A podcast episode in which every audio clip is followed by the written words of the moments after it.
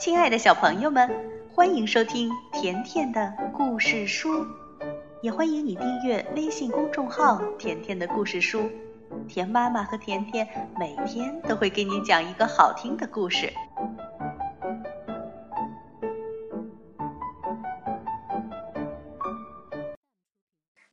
亲爱的小朋友们，会唱歌的咖啡沫，你一直在听吗？今天呀，甜妈咪来讲第九集《深夜历险》。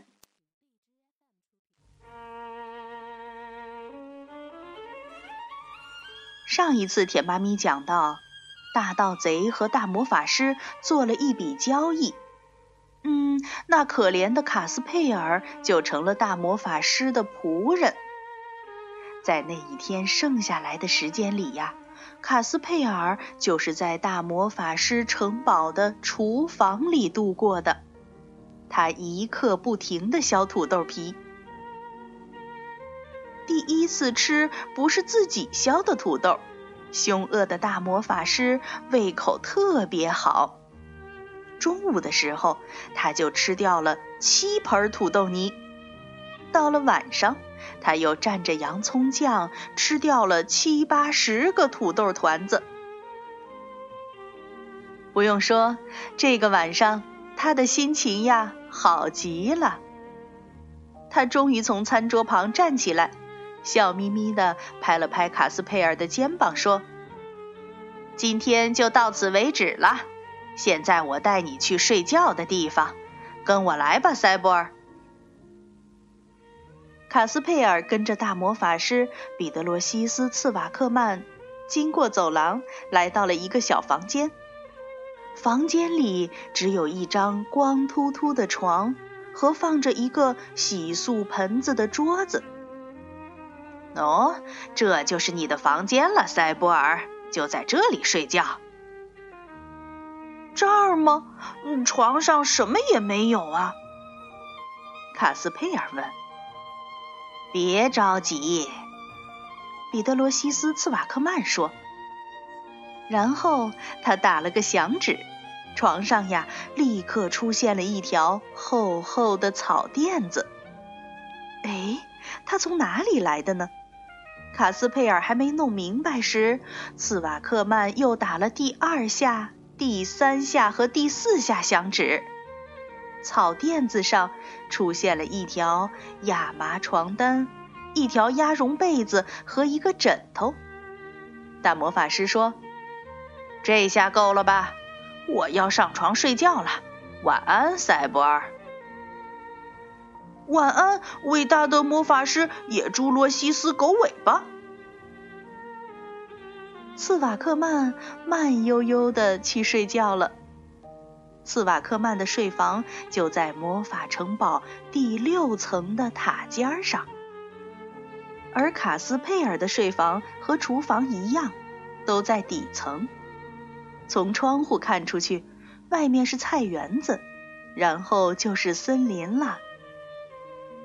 窗户，这窗户上没有栏杆，从里面呀可以打开。卡斯佩尔想，真不赖。恐怕从明天开始，这位大魔法师又得自己削土豆皮了。卡斯佩尔等啊等啊，一直等到外面黑透了。他要从这里逃出去，还要以最快的速度把赛博尔救出来。可是，到底怎么才能救出赛博尔呢？他还没有认真考虑。不过最要紧的是从这里逃走。那彼得罗西斯·茨瓦克曼是不是真的睡着了呢？卡斯佩尔小心翼翼地从窗户爬出去，走到菜园子里。他回头看了看，城堡黑洞洞的，一片寂静，太好了。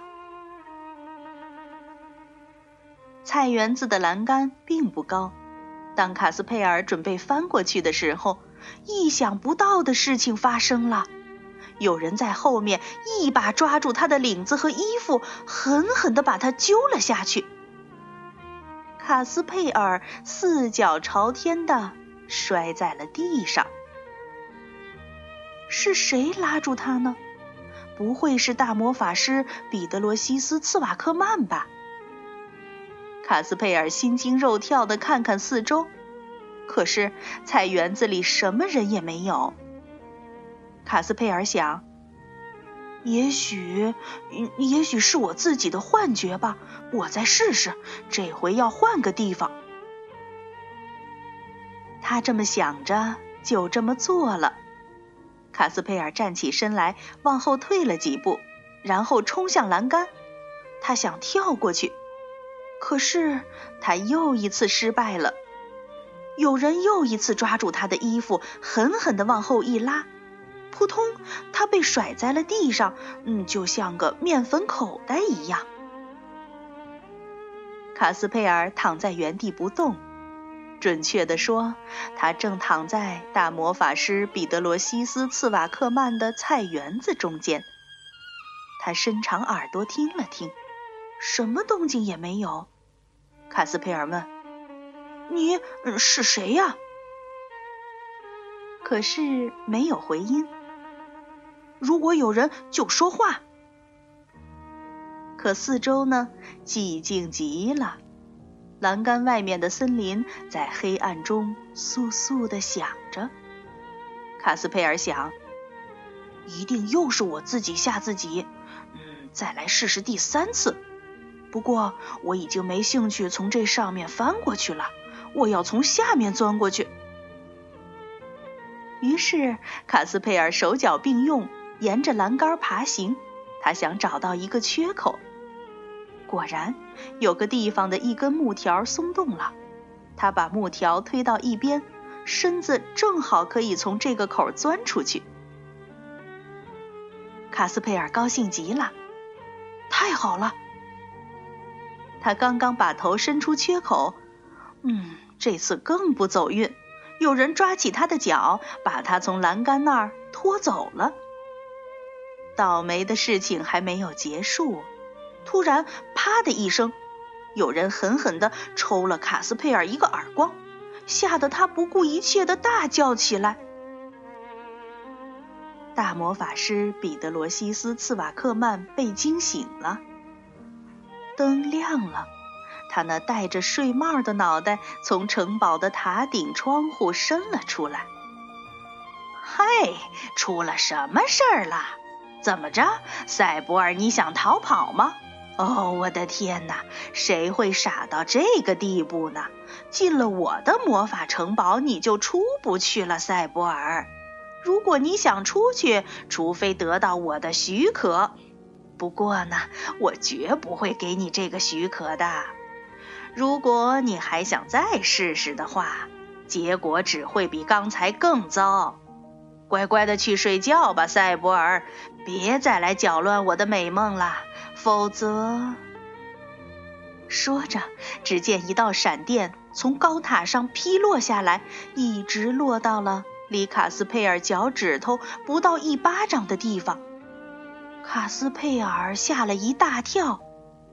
塔顶上，大魔法师彼得罗西斯·茨瓦克曼哈哈大笑的。关上了窗子，哈哈哈哈哈！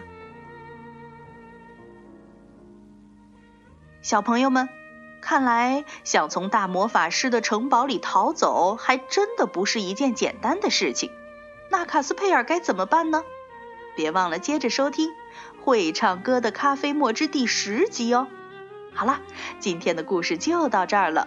如果你想收听甜妈咪讲过的所有故事，那就来订阅微信公众号“甜甜的故事书”，再见吧。